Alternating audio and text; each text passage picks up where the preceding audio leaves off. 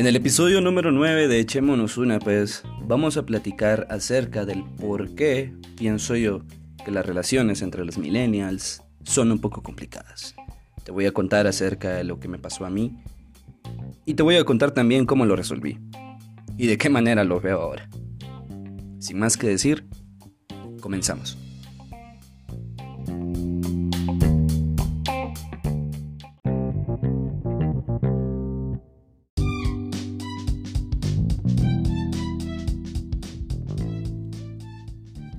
Hey, ¿qué onda? ¿Cómo estás? Soy Axel y buena onda por estar acá una vez más escuchando este podcast titulado Echémonos una pues. Estoy muy contento porque cada vez más gente de diferentes lugares del mundo está escuchando este podcast.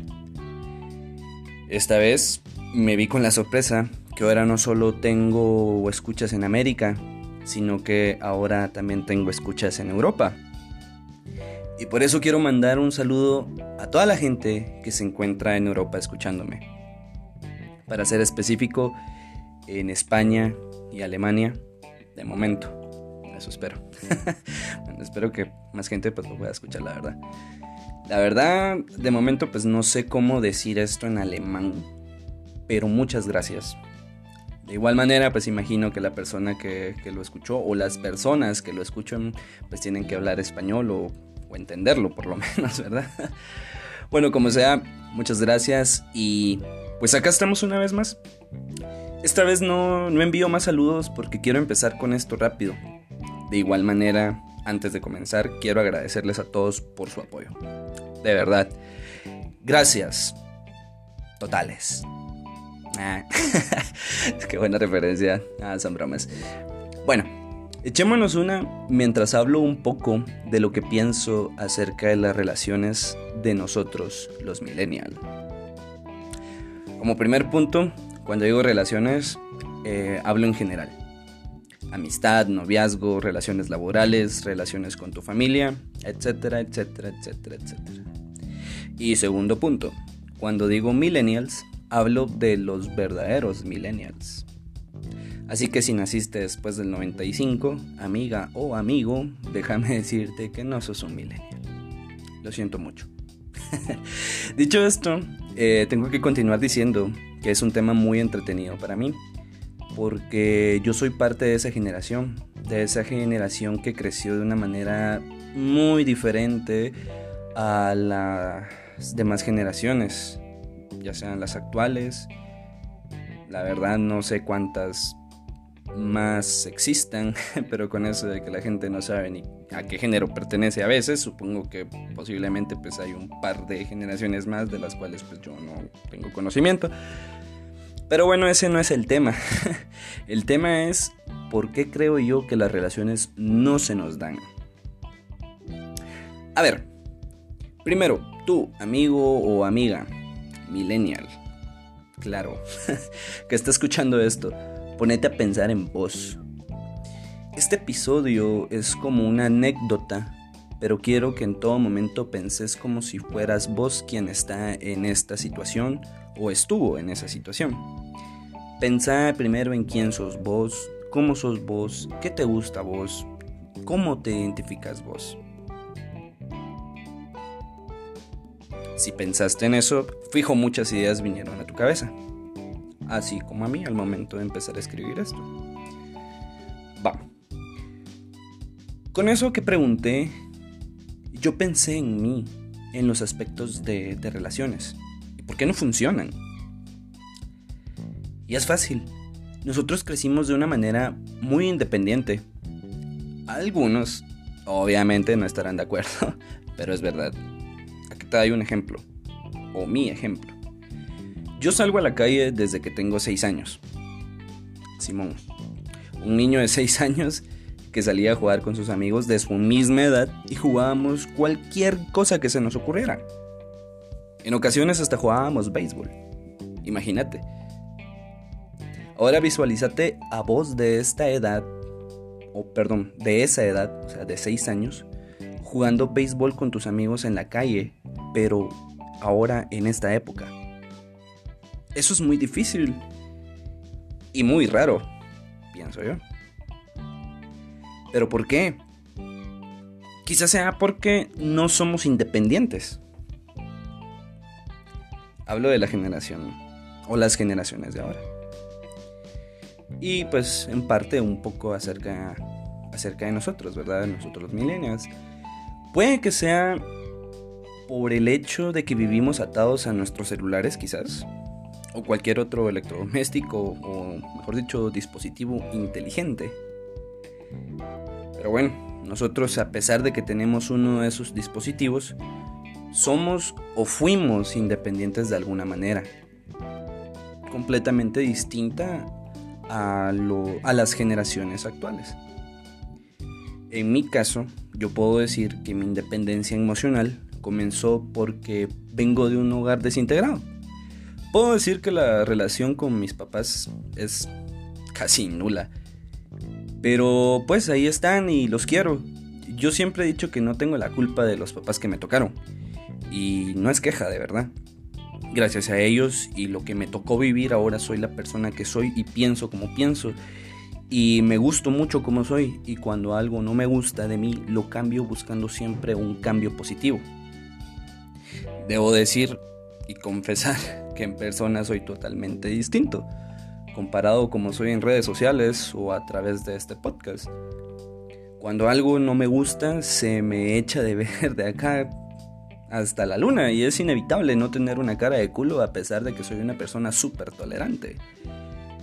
Pues soy muy tímido y me dificulta... Se me es muy difícil y se me dificulta mucho relacionarme con la gente. Por lo menos a mí sí me cuesta mucho empezar a introducirme cuando hay gente a la que no conozco o hay gente que conozco y no sé del tema del que hablan. Siempre se me hace muy difícil. Y, no es que no quiera adaptarme, sino que me cuesta. Si yo no tengo química de inmediato con alguien, me cuesta mucho. Pero pues a pesar de eso tengo muchos amigos. Y todos son diferentes. Algunos son rockeros, otros son músicos, otros fotógrafos. Tengo amigos diseñadores, tatuadores, raperos, DJs, mochileros, marihuanos, homosexuales, lesbianas, deportistas, ingenieros. Y un montón de banda completamente distinta entre ellos, tanto en su personalidad o personalidades y emociones. Quiere decir que, que yo me relaciono con mucha gente, con algunos me cuesta más que con otros, definitivamente. Pero, pero siempre hago amigos. Me toma un poco de tiempo, pero lo hago. En persona soy muy callado, muy tímido y si no te conozco o no te he visto antes, es una onda muy rara. La Mara dice que soy lleno de mierdas o que soy creído. pero un viaje lleno de mierdas o creído. Te apuesto que no se sentaría a echarse un par de chelas con vos ya estando un poquitín borracho mientras usa un vestido. Simón, sí lo he hecho. Y ha sido de las experiencias más de a huevo de mi vida. Bueno, volviendo al tema. ¿Por qué cuesta tanto? Yo puedo decir que es por. por la independencia emocional. Digámoslo de esa manera porque suena genial. Pero, pero, ¿qué significa eso? ¿Qué significa independencia emocional? Para mí, significa que me conozco, significa que sé cómo soy, significa que sé que me gusta y que no me gusta, que mis emociones solo dependen de mí y de nadie más. Entonces, si tanto me amo y me conozco, ¿por qué carajos no funciona la mayoría de mis relaciones? Hablándolo en general. Dije que tengo muchos amigos. Sin embargo, no con todos tengo la misma relación. Y no significa que soy un hipócrita y finjo llevarme bien con alguien. No, a mí si alguien no me agrada, ni siquiera me le acerco. Pues no soy abusivo ni nada, solo trato de evitarlo lo más que se pueda y pues pienso que el respeto nunca debe faltar, aunque el men ese o la chica no te caiga bien. Pues no puedes llevarte bien con todo mundo, eso es normal. Pero si puedes llevarte bien con una parte del mundo. No sé si te ha pasado también que alguien que te cae bien empieza a caerte mal. Y te pensás quién será el culpable. ¿Serás vos o la otra persona? Como sea, vos tenés la opción de si te afecta o no.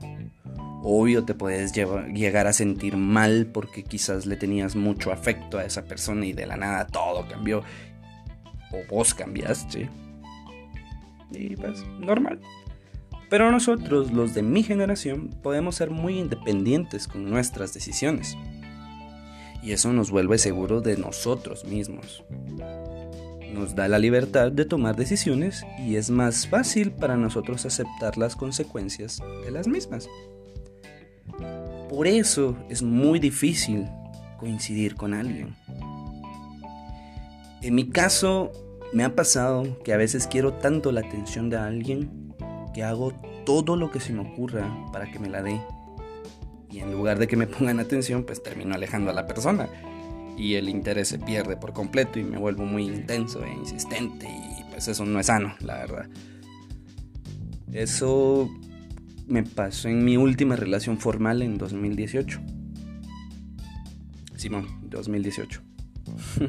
Estoy soltero desde hace tres años. Pero no es por lo que dije anteriormente.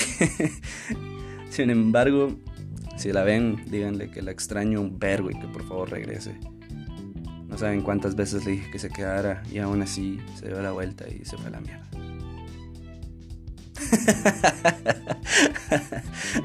Son pagas, ya pasó ese ciclo, ya está cerrado. Incluso ahora puedo escuchar Panda sin cantar dolido. O sea, ya, ya, ya vales madre, mija. bueno, a lo que voy es que he estado soltero por el hecho de que me conozco y me amo y no cambio mi forma de ser por estar con alguien o al estar con alguien. Yo soy la misma persona que soy con mi mejor amigo, como la como soy con la chica que, me gusta o la chica que estoy conociendo, por ejemplo. Y aprendí que el hecho de que una chica me guste no significa que todo lo que haga ella sea interesante y la vuelva inteligente. Lo digo porque cuando alguien te gusta, muchas veces todo lo que él o ella hace para vos es perfecto, es interesante. Y el man o la mija esta es la persona más inteligente y perfecta que conociste. O sea, hasta los pedos del cerote huelen rico, pues. Pero es porque estamos cegados. Y estamos cegados en ese momento. Cuando te quitas las vendas de los ojos, automáticamente todo cambia. Sea el maje más guapo del mundo o la chica más linda del mundo, este se vuelve una persona más que vos decidís si vale la pena conocer o no. Si vale la pena, lo vas a notar. Y si no vale la pena, lo vas a notar más. Pero para llegar a ese punto, tenés que conocerte y saber qué es lo que querés para vos. Y recordar que tus sentimientos son primero y que sos vos primero siempre, aunque suene egoísta. Pero es cierto. Puedes hacer mucho más por los demás, puedes ser una persona muy bondadosa, pero hay cosas que no puedes hacer por los demás. Y eso puede ser mejorar la salud mental y sentimental de alguien. Esas dos cosas son cosas que solo vos podés trabajar por vos mismos. Una persona ajena a muy difícil lo va a hacer. Entonces, acá te va un consejo. Por ejemplo, si la persona deja de contestarte en esa plática interminable que tenés con él o ella por WhatsApp, no te sientas menos querido o querida. Date cuenta que no necesitas saber qué carajos comió en el almuerzo. Realmente no te interesa ni a la otra, ni a la otra persona le interesa qué comiste. Es solo para continuar esa, esa plática sin sentido que toma una pausa una vez que se junten y que cuando se acabe la reunión van a continuar con esa misma charla, con ese mismo chat. Con eso quiero decir que todos necesitamos nuestro espacio y tenemos que respetar el de la otra persona también aunque querramos que nos conteste en todo momento. Pero si eso pasa, déjame decirte por qué es. Es porque la otra persona no depende emocionalmente de nadie y vos deberías de hacer lo mismo. No para que la gente sienta ese sentimiento negativo que te abruma y no te deja en paz cuando no te contestan, por ejemplo, sino para que vos también sientas esa paz de la que la otra persona goza Y voy a terminar contando algo rapidito.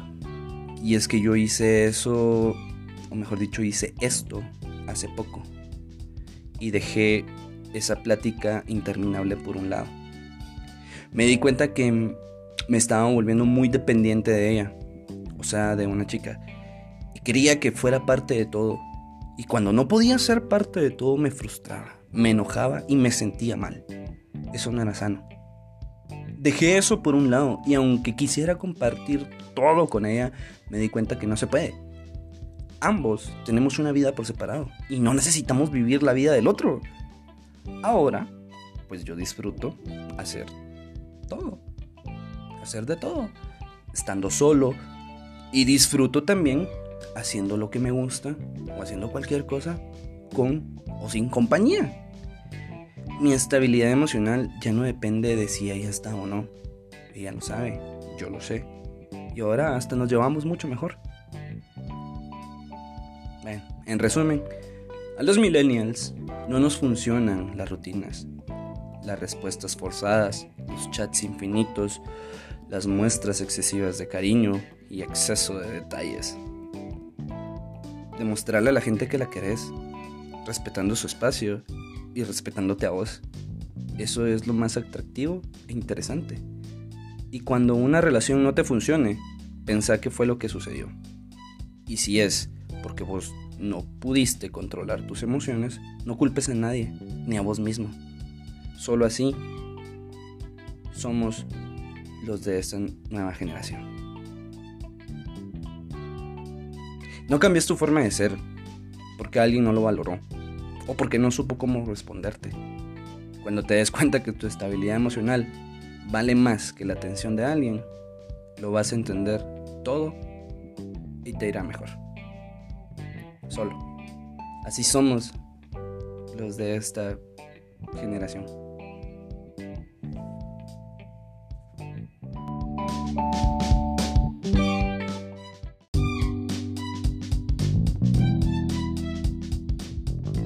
Si el episodio te gustó, compartilo con tus amigos y amigas, con tus cuates, con el maje o la maje que te casaqueas en la oficina, con el tóxico que no le gusta que subas fotos a Instagram o la tóxica que no le diga que salgas con tus amigos a beber un viernes en la noche. Me podés seguir en mis redes sociales como Echémonos una pues, tanto en Instagram como Facebook. Seguime también en mi Instagram personal como Axeliu. Escúchame en Anchor, Spotify, Google Podcast, Breaker, Pocket Cast y Radio Public. Envíame también tus mensajes y comentarios y en donde quiera que estés te mando un saludo a la distancia y mis mejores vibras siempre. Te espero en el próximo episodio para que nos echemos una más. Nos guachamos al rato. Órale.